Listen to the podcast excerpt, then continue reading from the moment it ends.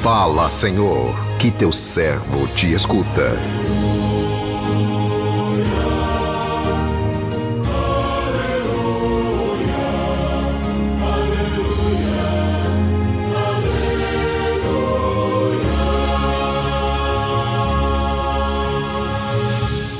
O Senhor esteja convosco, Ele está no meio de nós.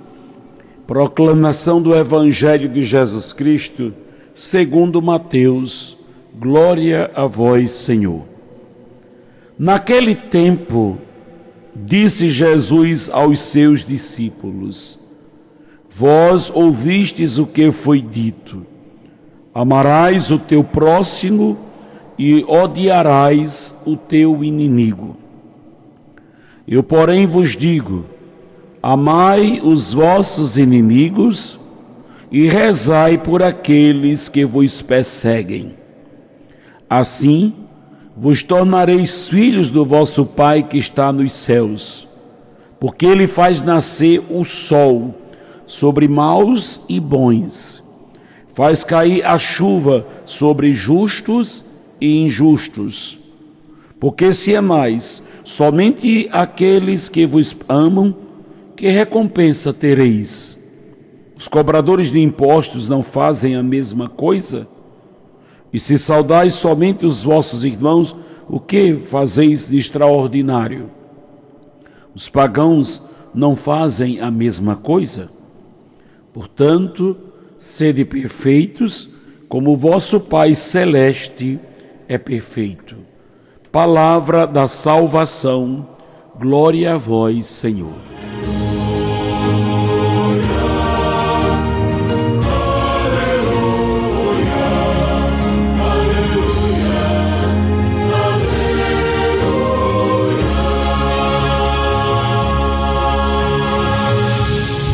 Meus irmãos e minhas irmãs, ouvintes do programa Sim a Vida, a indiferença aos apelos de Jesus, que vem nos trazer uma proposta de vida nova, alicerçada nos valores do Evangelho, está distanciando muitas pessoas de sua verdadeira origem, serem filhos do amor. O ambiente em que as pessoas são indiferentes a estas propostas de Jesus é um ambiente carregado, onde não se vive a fraternidade. É como um barril de pólvora, prestes a explodir, já que as pessoas não se sentem, né, agridem-se por pequenas coisas. O amor divino é a fonte que irriga o amor humano. Quem recusa este amor não consegue amar o seu irmão.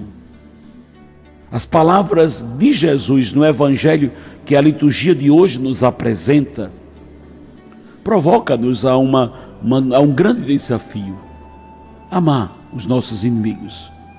Como tornar isso possível? Se humanamente estamos sempre prontos para o revide. Jesus, em quebrar esta barreira do ego humano, nos convidando a pôr fim no ciclo vicioso da vingança, dando às ofensas que recebemos uma resposta de amor. O ponto central do texto é o amor, um amor sem fronteira, amor que não impõe condições, que é inteiramente gratuidade. A palavra amor nos seus mais variados idiomas, idiomas ecoa, ecoa em todos os cantos do universo, mas ela só encontra resposta no coração daqueles que se abrem à graça de Deus, que se dispõem a seguir Jesus.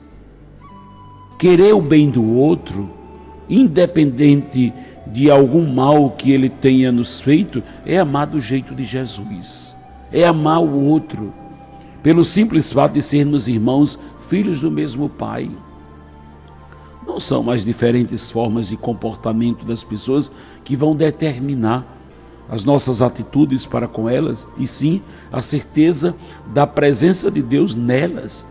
Se as ferimos, é a Deus que ferimos. Então, o amor é a presença de Deus em nós.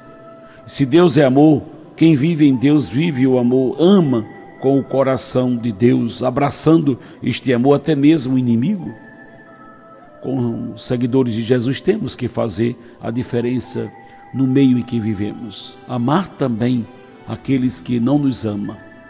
Se amarmos somente as pessoas que nos amam, que diferença faremos? Sejam perfeitos como é perfeito o Pai de vocês que está no céu.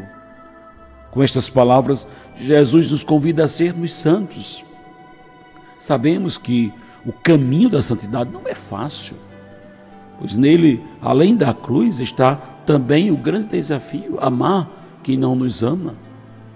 Os santos não se santificaram lá no céu, foi percorrendo este caminho que eles, pela graça de Deus, alcançaram a perfeição. Então, trilhar o caminho da santidade é o grande desafio de buscar a perfeição em meio às imperfeições do mundo. Que o Senhor nos abençoe. Amém.